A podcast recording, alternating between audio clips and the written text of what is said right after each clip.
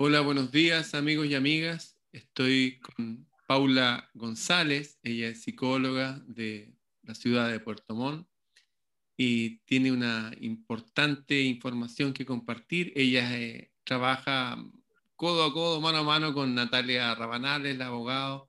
Así que, hola Paula, cuéntanos, ¿qué, ¿cuál es la situación que está pasando ahora en nuestro país?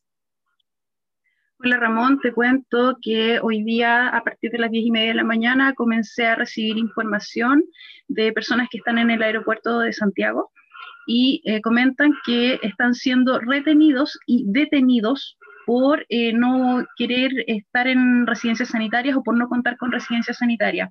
Esta historia parte de ayer, cuando eh, comenzaron a, a, circular noticias en donde se dictaminó que a partir de hoy día, desde las 5 de la mañana, todas las personas que ingresen a Chile tenían que estar cinco días en residencia sanitaria hasta comprobar que den PCR negativo. En caso de dar PCR positivo, a los 10 días, perdón, eh, se van a su casa, perdón, se van a, residencia pagado por el Estado por 10 días y hasta que den PCR negativo. El caso de las personas que dan PCR negativo inmediatamente, igual tienen que estar los cinco días en residencia que está ya designada ¿cierto? Por agencias del Estado y a, equipos de, de, personas que trabajan en turismo, no sé si nombrar la marca, pero... Nombra no, nombra todo lo que... bueno, una de las agencias es Cocha, y ellos están encargados... Turismo Cocha. Turismo Cocha, sí. Y hay otra más que no recuerdo el nombre. Y el problema de esto es que hay personas que ingresan a Chile y no tenían idea de esta medida arbitraria, y eh, están con problemas. Ya, de hecho, recibí un mensaje a las 10 y media de la mañana en donde una chica me comenta que está quedando la crema porque se los, están subiendo a buses obligatorios, no, no, no, le están dando posibilidad de nada. O sea, lo están deteniendo a los que llegan a Chile arbitrariamente, tienen que permanecer al menos cinco días en esta residencia, que obviamente tiene que ver algo del turismo, que no quieren quebrar como el resto de las empresas, y lo obligan a estar cinco días ahí. ¿Y quién paga esos cinco días? Eh, los primeros cinco días son del bolsillo de la persona que ingresa a Chile. Y los precios van desde 280 mil hasta 450 mil. Ayer en la noticia que salió hablaban de 450 mil, hoy día ya apareció una que habla de 280 mil, la iba subiendo, depende del hotel. Hasta 700 dólares puede costar del bolsillo de la gente los que estén ingresando desde hoy día a Chile. Estas son cosas que no se conversan, no se hablan, no sale de las noticias o si salen, salen de una forma muy eh, pequeñita, sin ningún acento para que quede la mente de las personas. Y esto ya había pasado antes y Natalia logró sacar mediante eh, recursos eh, presentados por ella a personas que habían sido detenidas ilegalmente. ¿Cuáles serían los pasos a seguir en este caso de las personas que están siendo detenidas ilegalmente? ¿Qué podrían hacer?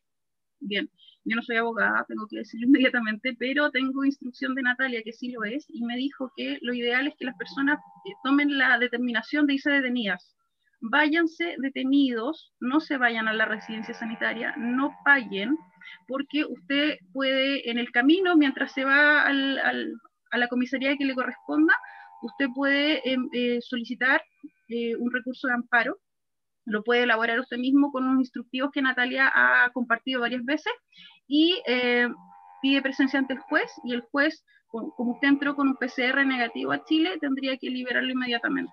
Ya, entonces eh, lo voy a repetir de nuevo para que quede muy claro. Si usted llegó con PCR negativo, niegues a ir a la residencia y decida que lo tomen detenido. En el camino a la detención hay un instructivo que dejó Natalia. Ese instructivo lo pueden encontrar en mi página Planeta Celta de Facebook y también lo subí a mis páginas de Telegram. Ese instructivo se hace a mano y pida que lo lleven ante un juez. Cuando usted vaya donde el juez, vaya y dígale, oiga, entregue con PCR negativo y el juez debe liberarlo, es la ley. Entonces, ¿qué es lo que está pasando? Que aprovechándose que la gente es gente nomás, dice, uy, nos están llevando, será la ley. No, no es la ley. Son resoluciones que no tienen fuerza de ley. Yo puedo detener la resolución ya, entréguenme todos sus teléfonos. Pero no es la ley, es algo que una resolución. Hay que eh, diferenciar lo que es la ley de lo que son las cosas que dicen personas en lugar de autoridad, pero que no son ley. Así que según lo que cuenta Natalia Rabanales, ser detenido y en el curso por allá presente su recurso de protección y pida ir ante el juez. El juez debe liberarlo. De lo contrario, va a tener que pagar cinco días de su bolsillo.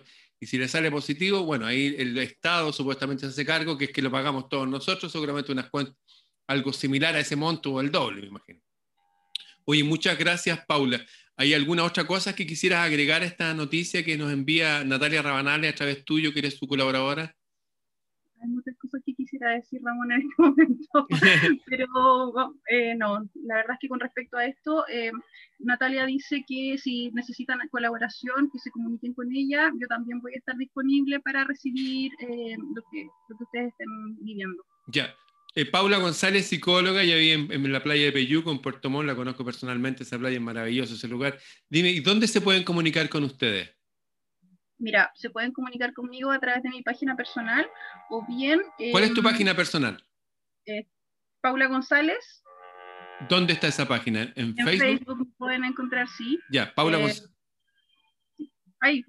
Ya. ya. Y con Natalia, Natalia gmail.com. Natalia Rabanales con VP corta. Punto abogado arroba gmail.com. Bien, pues muchas gracias, Paula, te pasaste. Voy a compartir esto inmediatamente.